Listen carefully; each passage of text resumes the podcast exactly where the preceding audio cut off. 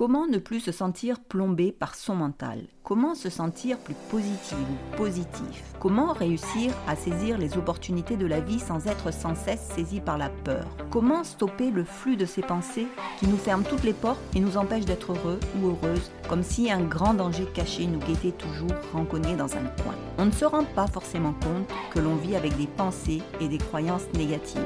On pense que la vie est ainsi et on ne comprend pas pourquoi, pour d'autres personnes, les choses semblent beaucoup plus simples. Dans ce podcast, je vais vous partager mon expérience sur cette question, car j'ai moi aussi connu une longue période où j'étais prisonnière des griffes d'un mental négatif, et vous allez voir, la manière dont ça s'est passé est très éclairante sur le mécanisme de nos pensées. J'espère que vous en ressortirez avec des clés pour modifier les vôtres à votre tour et pouvoir ainsi vivre le plein potentiel de votre vie. Pour le moment, prenez quelques minutes pour vous installer, prenez quelque chose à boire, de quoi prendre des notes que vous pourrez relire. Euh, Luna fait la folle dans mon dos, j'espère que ça ne sera pas trop perceptible sur la bande de ce podcast. Quant à nous, on se retrouve tout de suite de l'autre côté du générique.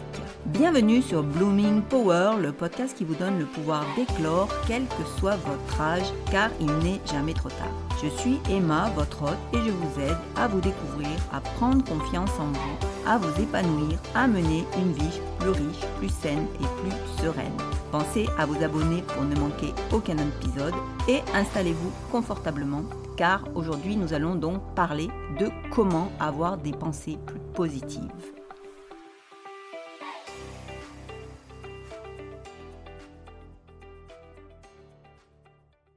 Chaque jour, nous générons une quantité impressionnante de pensées. La plupart vont et viennent de manière inconsciente. Ce qu'il faut comprendre, c'est que la pensée, ce n'est pas penser au sens de réfléchir. C'est quelque chose qui vient, qui donne son avis, qui juge, qui rappelle quelque chose et qui repart. Ce n'est pas pour rien qu'on parle de la pensée comme quelque chose d'autonome qui vient en quelque sorte discuter avec nous comme une bonne copine. Le problème, c'est que cette bonne copine qui donne son avis sur tout, elle n'est pas forcément bienveillante avec nous, ni avec les autres, et parfois elle est même carrément toxique, et elle est là tout le temps pas moyen de s'en défaire. En tout, c'est 60 000 pensées qui tournent dans notre tête chaque jour. Autant dire que c'est impressionnant. Pour faire simple et en gros, un quart est positif, les trois quarts sont négatives. Bref, nous vivons tous en compagnie d'une amie qui nous pompe l'air et qu'on ne peut dégager. Alors, comment faire? Vous allez me dire 60 000 pensées dont les trois quarts sont négatives, c'est carrément mission impossible de changer cela. Si c'était impossible, il n'existerait pas des personnes épanouies et encore moins des personnes comme Mathieu Ricard. Je ne sais pas si vous avez vu le documentaire sur Netflix euh, L'homme le plus heureux du monde, que je vous recommande, mais lui aussi, il explique que même à son stade de développement spirituel, il travaille encore sur ses pensées. On ne pourra jamais éliminer toutes nos pensées négatives, mais on peut apprendre à les gérer et à les modifier progressivement. L'important, c'est pas que nous arrivions à exterminer toutes nos pensées négatives. Ça n'existe pas. Mais à comprendre qu'on en a le contrôle. Les personnes qui disent qu'elles ne peuvent pas les changer, c'est qu'elles n'assument pas la responsabilité de leur vie, qu'elles préfèrent croire qu'elles ne peuvent rien faire, et cela leur permet de continuer de la même manière. Nous avons le contrôle de nos pensées. Pour les modifier, il faut déjà avoir conscience qu'elles sont là. Ensuite, on va identifier celles qui reviennent le plus souvent. Nous avons tous nos propres croyances sur notre vie et nos pensées, et donc nous avons notre lot de pensées toutes faites qui surgissent dès qu'elles estiment que la voix est libre pour s'exprimer. Notre copine intérieure adore rabâcher et ruminer pour nous gâcher la vie et elle nous répète toujours les mêmes choses. 60% de nos pensées sont exactement les mêmes que la veille parce qu'on rumine, parce qu'on ressasse, et on peut facilement les repérer et petit à petit les modifier. Alors j'aime bien l'image de la copine intérieure car elle nous permet de prendre de la distance avec nos pensées. Elles ne sont plus nous, elles nous sont extérieures. Et c'est à nous de choisir si on les accepte ou pas. C'est à nous désormais de nous rebeller contre ce qu'elle nous chuchote à l'oreille et de la rééduquer pour lui démontrer qu'elle a tort. Ainsi, elle deviendra notre meilleur allié au lieu de nous foutre le moral en l'air tout le temps. Je pense que ça vaut le coup de lui consacrer un peu de temps chaque jour, non? Qu'en pensez-vous? Il y en a marre qu'elle voit tout en noir, non? Le mental est extrêmement puissant, vous pouvez constater les ravages qu'il fait au négatif. Alors imaginez les bénéfices qu'il peut vous apporter si vous le reprogrammez. On cherche tous des solutions miracles dans les livres, dans l'histoire de ceux qui réussissent, Alors que la solution, en fait, elle est toute simple. Contrôlons nos pensées. Vous pouvez même commencer tout de suite, immédiatement. Ça va changer instantanément la couleur de votre journée. Alors imaginons, le réveil sonne, vous ouvrez les yeux et votre première pensée c'est ⁇ Oh non, c'est lundi. Encore une semaine pourrie qui commence. ⁇ Et là, vous vous enfoncez à nouveau sous la couette. Votre amoureux, lui, il se lève, il passe sous la douche et il se rend compte qu'il n'y a plus de café. Personne n'a pensé à en racheter. Alors lui aussi, bien sûr, il commence à râler. Eh bien, ça commence bien, quelle journée pourrie, autant que je parte tout de suite bosser. Avant de claquer la porte derrière lui, ce qui a pour effet de finir de vous réveiller, on l'imagine bien, dans de bonnes conditions et de très bonne humeur. Je suis bien d'accord, ça ressemble fort à une journée pourrie qui commence. Alors imaginons les choses autrement. Le réveil sonne, vous ouvrez les yeux, et quand cette petite voix toxique surgit, vous lui mettez immédiatement une claque. Vous vous demandez à la place qu'est-ce que je pourrais faire de positif aujourd'hui qui me rendrait heureuse? Je me souviens que je travaille sur un projet personnel qui me tient à cœur et qu'aujourd'hui je pourrais en profiter pour faire une petite action qui me ferait avancer. Donc je vais passer un coup de fil à telle personne, aller prendre un verre avec tel autre pour lui demander des conseils, et puis en plus ce sera l'opportunité d'une chouette rencontre. Je vais chercher un groupe Facebook de femmes dans ma thématique, dans ma région. Je vais faire un tableau de visualisation pour me sentir encore plus motivée. Je vais écrire dans mon journal mes objectifs pour qu'ils soient bien clairs. Je vais dessiner l'idée que j'ai en tête, comme ça je la visualiserai mieux. Et immédiatement, vous changez de mood. Vous ne vous sentez plus impuissante ou impuissant face à ce lundi morose, mais au contraire, il vous apparaît comme une opportunité de faire des choses pour vous. Vous sautez du lit toute heureuse de tomber nez à nez avec votre conjoint dépité et mal luné parce qu'il n'y a plus de café, et au lieu de s'engueuler sur la faute à qui, vous vous dites que ce sont des choses qui arrivent dans nos vies bien trop remplies et que c'est l'occasion de prendre le temps d'aller boire un petit café ensemble avec un croissant au café du coin avant d'aller bosser. L'occasion de changer les habitudes, de parler, de se retrouver au lieu d'être chacun dans ses pensées et ainsi vous déciderez qui ramènera du café ce soir. Et vous partez d'un pied léger au boulot parce que finalement cette journée elle commence plutôt vraiment bien. Vous avez la chance d'être en bonne santé, d'avoir un conjoint aimant, d'avoir des projets motivants, d'habiter dans un chouette quartier, d'avoir un boulot et sûrement des collègues sympas que vous allez retrouver dans quelques minutes. Il ne s'agit pas de se leurrer, mais de voir les choses différemment, de ne pas faire un drame de tout, parce que rien n'est grave en réalité, à part la maladie et la mort, donc ce n'est pas la peine d'en fabriquer. Mais je suis certaine que déjà, à entendre cette histoire, vous avez ressenti un changement d'humeur en vous. Alors les plus coriaces d'entre vous sont peut-être déjà par contre en train d'objecter. Oui, mais moi, mon mec, il m'aurait envoyé bouler, euh, ou vu le quartier où j'habite, laisse tomber l'idée d'aller boire un café. Des collègues sympas C'est vite dit. Blablabla. Bla bla. Vous voyez, il faut vraiment virer votre copine intérieure. Quelle angoisse, cette fille Au lieu de chercher des solutions, elle préfère systématiquement vous enfoncer. Seulement, d'habitude, vous n'en avez pas conscience qu'elle le fait. Vous l'écoutez au lieu de lui clouer le bec et de lui dire que son avis finalement ne vous intéresse pas. Vous allez vous débrouiller sans elle. Prenez le contrôle, ne la laissez plus faire. C'est vous qui dirigez votre vie ou c'est elle? C'est d'autant plus facile de parler de copine intérieure que la plupart des choses que vous pensez ainsi, eh bien, ce n'est pas vous qui les pensez vraiment. Vous les avez absorbées de manière inconsciente depuis l'enfance des personnes qui vous entouraient et depuis, vous ne les avez jamais remises en cause. Vous croyez ce que cette copine intérieure vous dit et cela conditionne toute votre vie. Vous n'avez jamais eu la curiosité de vérifier si c'était vrai en faisant ou en pensant autrement. Ce sont les fameux accords Toltec. La parole impeccable et n'en faites pas une affaire personnelle. Eh bien, cela s'exerce aussi envers nous-mêmes. Alors, si vous ne connaissez pas ces accords Toltec, je vous invite à aller lire mes articles sur ce sujet sur mon blog. Vous comprendrez mieux comment s'installent toutes nos pensées négatives à notre insu et comment on peut les déconstruire si tout un tas de personnes pensent différemment, c'est peut-être qu'ils ne sont pas tous si fous, si débiles ou si doués que ça. C'est qu'il existe peut-être quand même autre chose, d'autres manières de penser, d'envisager les choses que l'on nous a apprises. C'est aujourd'hui qu'on va commencer à s'entraîner pour modifier nos pensées.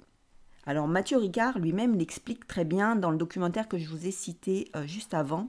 Bien penser, corriger ses pensées, c'est de l'entraînement, ce n'est pas de la magie. Il ne suffit pas de lire un livre ou d'écouter un podcast pour que cela change. Ça, ça, en fait, ça suffit pour la prise de conscience, mais ça ne suffit pas pour corriger, pour changer. Pour changer, il faut, pour changer quelque chose qui ne fonctionne pas correctement en nous, il faut s'entraîner tous les jours, jusqu'à ce que notre cerveau ait enregistré que désormais une nouvelle croyance remplace l'ancienne et change la couleur des pensées. De la même manière qu'on ne peut pas muscler son corps et le changer en mangeant mal et en ne faisant pas d'exercice, eh bien on ne peut pas changer ses pensées en les nourrissant mal et en refusant de s'entraîner. Accordez-vous donc un véritable essai pendant 30 jours et constatez. Est-ce que vous ne vous sentez pas mieux? Eh bien si c'est le cas, continuez 30 jours de plus. Ce n'est pas une contrainte éternelle. Il s'agit juste de faire des efforts pendant quelques semaines pour changer toute votre vie. Franchement, moi je trouve que ça vaut le coup d'y consacrer du temps et de l'énergie. Alors je vais aussi vous confier une petite histoire dont je ne suis pas fière, mais qui démontre bien l'importance d'être bien entouré. Pendant longtemps, j'ai eu un état d'esprit de compétition. J'étais inarrêtable. J'étais convaincu que tout était possible et je fonçais, et d'autant plus quand on me disait que c'était impossible. Je refusais complètement ce mot d'impossible et ça marchait. J'obtenais généralement ce que j'ai espéré, même dans des situations complètement improbables. Alors on pourrait croire qu'un tel état d'esprit, eh bien on le garde à vie. Et franchement, je le croyais et je ne me suis pas méfiée. Je ne sais pas encore exactement ce qui s'est passé après mes 30 ans, mais à un moment, j'ai constaté qu'avec cet état d'esprit inaltérable, eh bien personne ne me plaignait jamais, que lorsqu'il m'arrivait quelque chose de désagréable, Personne ne s'inquiétait jamais pour moi. Ils se disaient tous, elle va se relever, il faut pas s'inquiéter. Et je voyais des tas de personnes autour de moi qui ne cessaient de se plaindre de ce qui leur arrivait et dont tout le monde se préoccupait. Alors qu'est-ce qui s'est passé dans ma tête quand j'ai réalisé ça? Ben, En fait, je ne sais pas. Et d'ailleurs, euh, je vois une, psy hein, pour essayer de comprendre ce qui s'est passé. Mais brusquement, j'en ai eu marre d'être celle dont on ne s'inquiète jamais.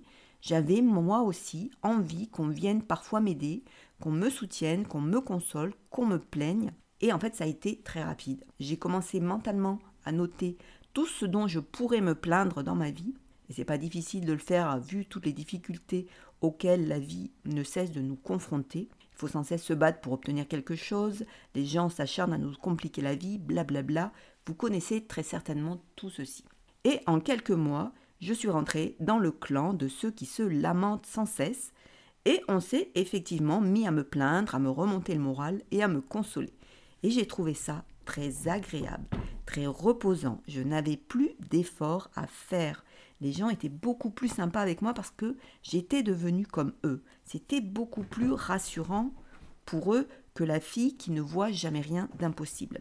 Et tout aussi rapidement, eh bien, j'ai perdu confiance en moi. Je me souviens d'avoir repris mes études pour devenir prof de droit et préparer une thèse.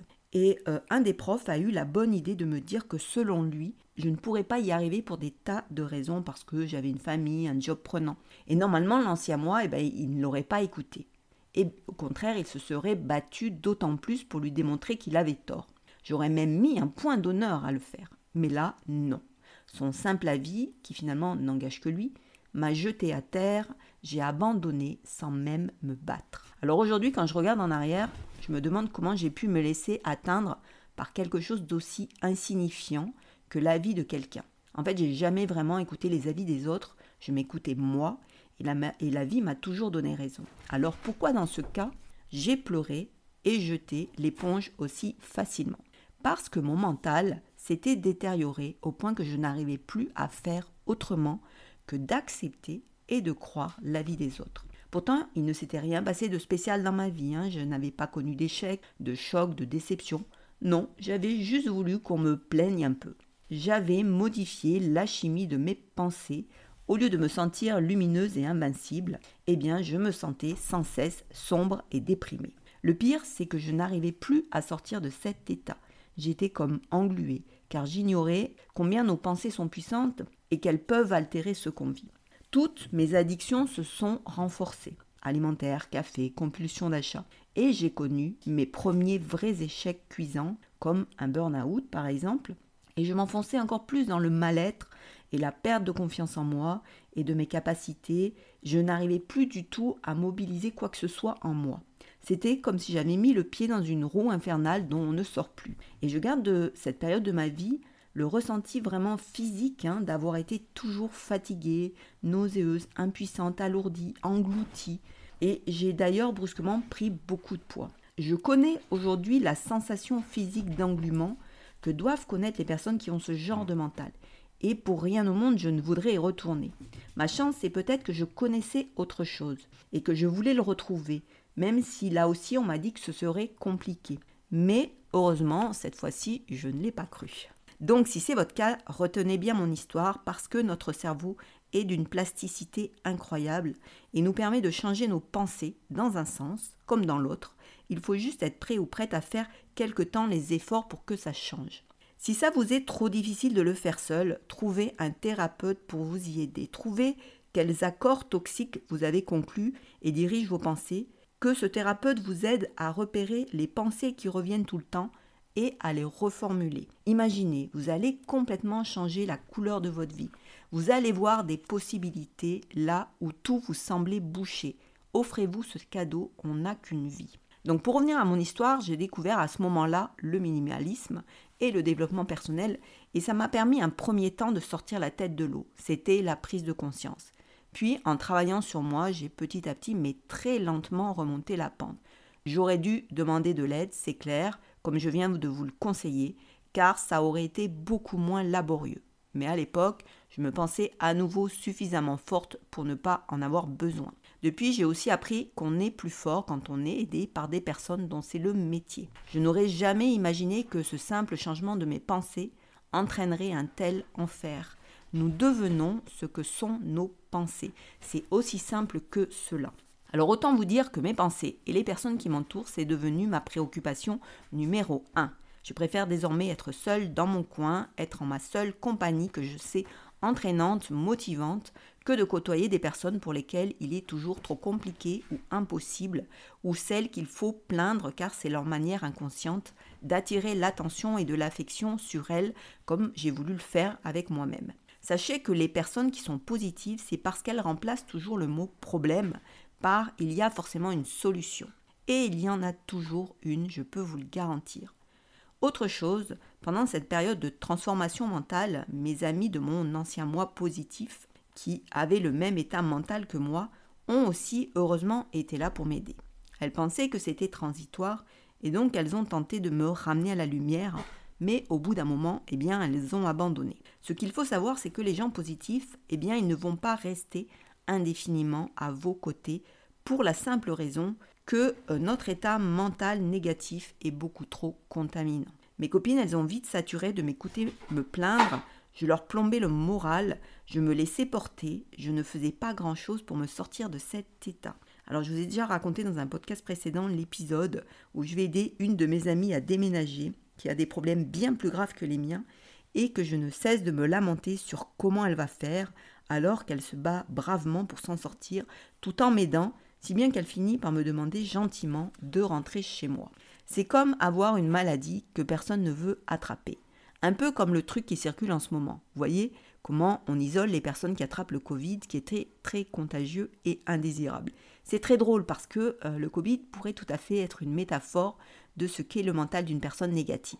C'est aussi pourquoi beaucoup de personnes confondent état mental négatif et toxique. Un mental négatif est contagieux et fatigant pour l'entourage car il peint tout en noir. Un mental toxique manifeste par contre la volonté de nuire, de rabaisser pour abîmer ou détruire quelqu'un. Donc ne faites pas l'amalgame. La plupart des gens sont négatifs et non toxiques comme je l'entends trop souvent, mais j'ai déjà parlé de ce point dans le podcast sur les personnes toxiques. C'est donc à nous de changer nos pensées, c'est notre responsabilité. Personne ne peut le faire à notre place, c'est pourquoi les gens positifs peuvent nous tendre la main, mais ne vont pas rester si on ne bouge pas. Par contre, les négatifs vont au contraire nous rejoindre, être là et nous plaindre.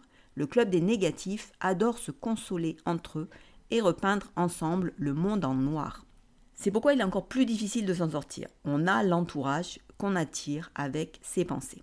Alors moi je pense que ma grande force c'est d'avoir été dans les deux camps. Si je n'avais pas connu ce long épisode noir, je ne serais sûrement pas en train de faire ce podcast et de vous guider.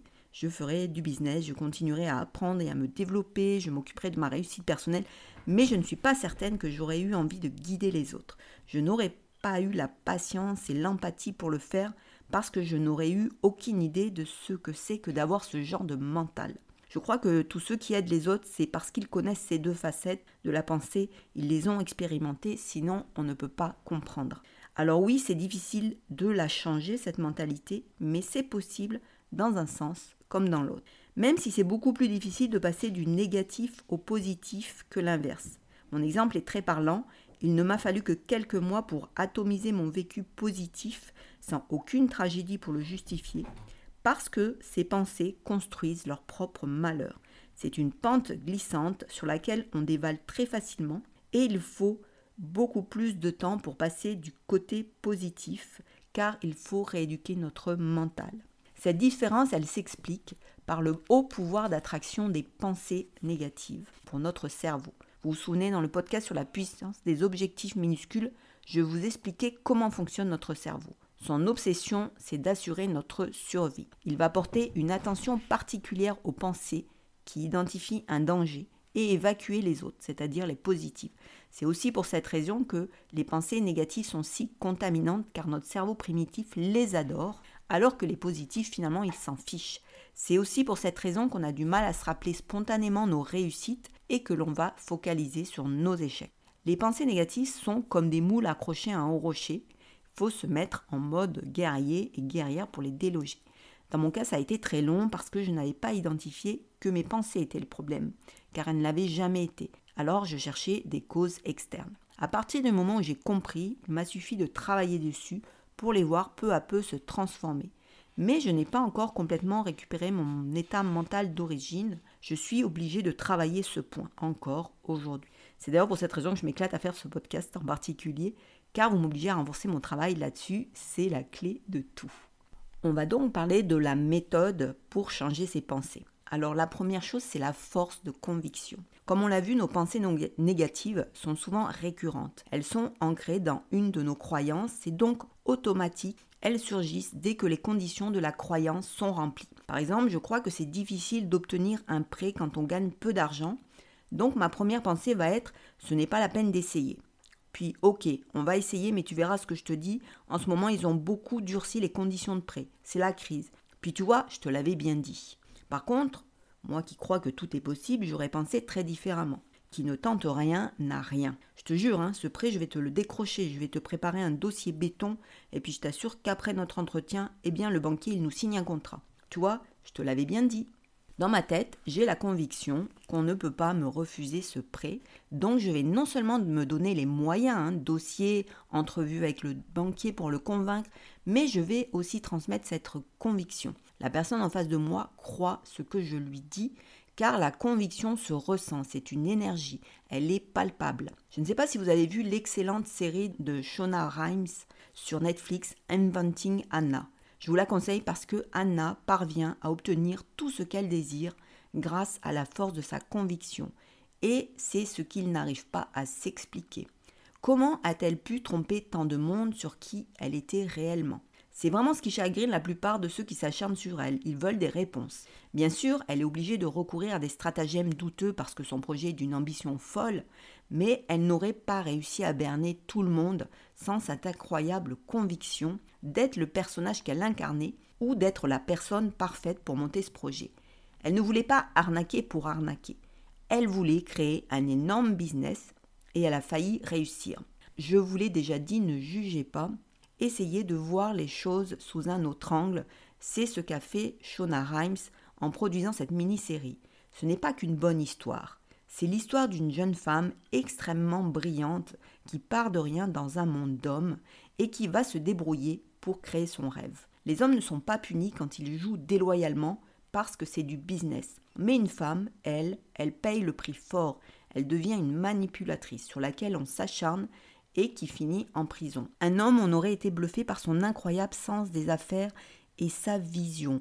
Même s'il devait finir en prison, il resterait incroyable comme les Jordan Belfort. Vous savez, c'est le personnage du loup de Wall Street, qui est un homme qui existe réellement et qui était incarné par euh, DiCaprio. Eh bien, l'inégalité entre hommes, femmes, il existe jusque-là, et je crois que c'est le vrai propos de cette série. Donc la première personne à convaincre, ce n'est pas les autres, mais vous-même. Vous devez vous forger la conviction inébranlable que quelque chose est possible, chercher des exemples positifs autour de vous. Notre cerveau est plus fort quand d'autres l'ont fait avant nous. Je vais vous donner un autre exemple plus consensuel, c'est celui de Wim Hof qui a réussi à maîtriser son système nerveux central alors que scientifiquement il était établi que c'était impossible. Alors non seulement il réussit à le faire, mais il est capable de l'enseigner aux autres.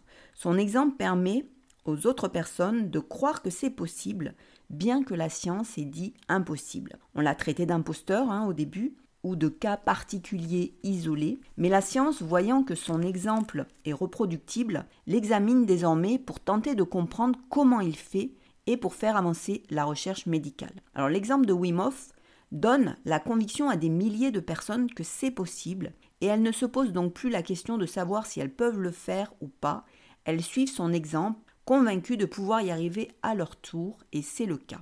Dans tous les domaines de notre vie, aujourd'hui, il y a des gens qui ont réussi malgré l'impossible des autres.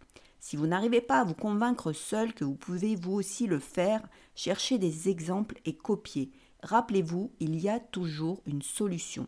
Je suis l'exemple parfait que les pensées se modifient dans un sens comme dans un autre et il y a des tas d'autres exemples de personnes qui avaient un mental catastrophique et qui l'ont peu à peu transformé. Vous pouvez donc le faire aussi, c'est possible. La deuxième chose, il faut observer vos pensées tous les jours. À chaque jour suffit sa peine. Vous n'allez pas changer toutes vos pensées en un jour, mais un petit peu chaque jour. Identifiez les pensées récurrentes et corrigez-les. Pour ma part, je trouve très efficace de faire un tableau. D'un côté, je note la pensée récurrente, négative que j'ai pu observer, et en face, je note celle qui doit la remplacer. Par exemple, j'ai remarqué que lorsque j'ai une grosse tâche à accomplir, je la juge rapidement insurmontable et que je procrastine. Je pense que demain, j'aurai plus de courage. Faut, bien sûr. Je n'y arriverai jamais, j'ai pris trop de retard, c'est impossible, Tant pis, j'abandonne, c'était pas pour moi. Je remplace alors ces pensées par mieux vaut faire un petit peu que rien du tout. Si j'arrive pas au bout, eh bien j'aurai au moins appris quelque chose. Je vais essayer, on sait jamais. J'ai les ressources en moi pour y arriver. Je crois au miracle. Bref, trouvez vos propres mots qui déclenchent en vous l'émotion inverse, celle qui vous pousse en avant sans vous effrayer, celle qui vous motive. Si chaque jour vous notez, vous démontez une pensée négative, je peux vous assurer que d'ici 30 jours déjà, ça ira beaucoup, beaucoup mieux. Je tiens ce tableau dans un petit carnet que j'ai avec moi et que je relis aussi tous les jours. Ça prend quelques minutes pour imprimer les nouvelles phrases et c'est redoutable. Et puis quand se présente une pensée négative que j'ai déjà euh, repérée et que je, sur le moment, je ne trouve pas la réponse à, lui opposer, eh bien j'ouvre mon petit carnet et je trouve quelle réponse lui faire. Donc c'est très utile ce petit carnet. La troisième chose, c'est lâcher prise avec les exigences, le perfectionnisme. Vous êtes en progression. Ne cherchez pas à faire parfaitement. C'est le gros problème des personnes qui veulent changer et bien faire, les bons élèves. Faites plutôt de votre mieux. Ne cherchez pas à tout changer d'un coup. Il va falloir du temps et de la persévérance. Quelques minutes par jour, c'est pas grand chose, mais c'est énorme en termes de progression. Votre but, c'est de progresser un jour après l'autre. Rappelez-vous comment j'ai pu réduire en cendres toutes mes pensées positives et là, j'avais pas besoin de carnet en quelques mois. Alors imaginez-vous avec un carnet et votre détermination, vous partez en guerre. Dans 30 jours, vous pourrez mesurer les résultats. Visualisez votre vie libérée de ces pensées bloquantes. Vous êtes en train de vous lever avec le sourire, de travailler un projet qui vous plaît, de rencontrer enfin des personnes positives et entraînantes de vous sentir plus léger, plus légère, plus confiante et plus confiant et repassez-vous ce film souvent. Nous sommes nos pires ennemis avec nos pensées, même quand on a décidé de changer. Il y a une pensée qui est très efficace pour désamorcer notre rigidité et notre esprit de jugement vers nous-mêmes, c'est je m'en fous. Enfin moi je l'adore. Je m'en fous, ça nous permet d'assumer d'être nuls, de balayer les avis des autres personnes qui nous enfoncent, de progresser à notre rythme. Mark Manson a d'ailleurs écrit un excellent livre sur le sujet que je vous conseille, L'art subtil de s'en foutre. Je vous mettrai euh, le lien en dessous du podcast. Alors quand j'ai décidé de m'occuper sérieusement de mon développement personnel, et notamment de me reconnecter à mon intuition, j'ai décidé de mettre tout le reste de côté de ne plus chercher le meilleur job, de ne plus me préoccuper de mon apparence, de ne plus décorer chez moi pour que ce soit plus cosy, de ne plus me former, de ne plus avoir d'exigeance envers moi-même, de ne plus chercher à me faire aimer, de chercher à réussir, de ne plus me raconter d'histoires, juste de me laisser vivre, m'écouter et faire ce que j'avais envie, même si c'était un peu fou. C'était comme de redevenir ado, et beaucoup de personnes se sont demandé ce que je faisais, comme si j'avais une situation personnelle qui me permettait de me comporter de manière irresponsable. Mais j'avais décrété que c'était plus important pour moi de me connaître que tout le reste. J'avais accepté l'idée que les gens allaient me critiquer, me trouver bizarre, irresponsable. Je n'hésitais d'ailleurs pas à dire que j'étais en train de développer mon intuition quand on me demandait ce que je faisais de ma vie, ou se permettaient, ces personnes se permettaient de me donner leur avis alors que je ne leur demandais. Ma phrase intérieure, c'était Je m'en fous. Je m'en fous de ce qu'ils peuvent bien penser, je suis fière de ma démarche, je m'en fous d'être cette, à cette intervention orale, hein, parce que c'est une expérience. Je m'en fous qu'ils me trouvent bizarre ou irresponsable, ça change quoi pour moi? Je m'en fous que ça ne marche pas, que ce soit un échec, j'ai appris un truc. Je m'en fous de leur avis, je ne leur ai rien demandé. Eh bien, ça fait un bien fou. La vérité, m'en foutre n'a rien changé à ma vie, à part la rendre plus légère. Il y a beaucoup de gens sûrement qui, l'ont, qui ont déserté ma vie, où j'ai certainement manqué des opportunités pro, perso, financières, mais ça ne fait concrètement aucune différence dans ma vie, ça n'a provoqué aucune catastrophe, le monde a continué de tourner quand même, et je vais juste beaucoup mieux. La seule chose importante pour nous, c'est d'apprendre et de grandir pour être en capacité ensuite de réaliser des choses importantes pour nous. Parce que lorsqu'on change d'état d'esprit, eh bien cela transforme notre vie. C'est l'histoire de ce jeune étudiant euh, que, sa scolarité avait étiqueté de cas désespéré et qui tombe par chance pour lui sur le docteur Carol Dweck. Je vous en ai déjà parlé dans un précédent podcast. C'est euh, l'auteur du livre Mindset. Et j'en ai aussi parlé des deux types de personnalités qu'elle reconnaît, c'est-à-dire les personnes qui ont un mental en growth, qui peuvent grandir, c'est naturel, et celles qui ont un mental de type fixed, qui est bloqué, qui amène à la souffrance, mais on peut passer de l'un à l'autre en travaillant sur soi. Et elle explique à ce jeune homme désespéré, elle lui explique l'histoire de ces deux états d'esprit, le principe de ces deux états d'esprit, et il comprend qu'il n'est pas voué à rester bloqué toute sa vie, qu'il peut changer d'état d'esprit, et il s'est du coup littéralement transformé, il s'est mis à travailler dur sur ses projets au lieu de se laisser croire qu'il ne valait rien, que tous ses efforts ne pouvaient le mener nulle part.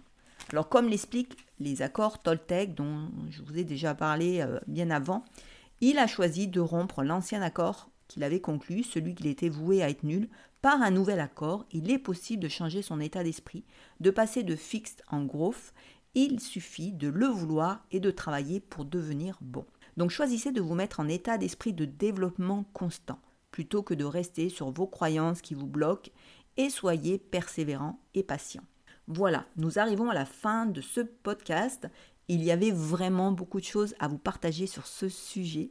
Je vous rappelle que changer vos pensées, eh bien, c'est possible. C'est vous qui décidez. Vous décidez de ce qui est possible ou non, car tout s'apprend, se résout. Il y a toujours une solution. Soyez-en convaincus. Notez vos pensées quotidiennes et corrigez-les petit à petit, une à la fois, ou faites-vous aider pour le faire. Choisissez de vous en foutre, de lâcher vos attentes, le regard des autres, le perfectionnisme et essayez juste d'expérimenter, d'apprendre. Réapprenez la légèreté. Vivre est une aventure dans laquelle chaque épreuve nous fait grandir. J'espère que ce podcast va vous aider concrètement. Si vous ne devez faire qu'une seule chose, faites les 30 jours pendant lesquels vous notez vos pensées récurrentes et reformulez-les. Vous vous sentirez tellement plus léger ou légère ensuite. Comme d'habitude, en dessous du podcast, vous trouverez les liens vers les différentes ressources que j'ai citées et aussi vers mon blog et mon compte Instagram où vous trouverez d'autres conseils pour vous aider. Vous pouvez aussi vous inscrire à ma newsletter pour recevoir du contenu réservé à mes abonnés tous les 15 jours. N'hésitez pas à partager ce podcast si vous pensez qu'il peut aider d'autres personnes à changer enfin de mental et à vivre mieux. Je remercie tous ceux d'entre vous qui me soutiennent en notant ce podcast 5 étoiles sur Spotify ou Apple Podcast. Merci vraiment. Voir vos appréciations me fait chaud au cœur. Pas savoir. Euh, vous pouvez aussi m'envoyer un petit mot sur Instagram ou sur mon blog. J'adore vous lire, alors n'hésitez pas. Et on se retrouve la semaine prochaine pour un prochain podcast. En attendant, ben, je vous souhaite une excellente fin de semaine avec ce mental nouveau, tout neuf, et elle ne pourra qu'être exceptionnelle. Je vous embrasse bien fort. À très vite.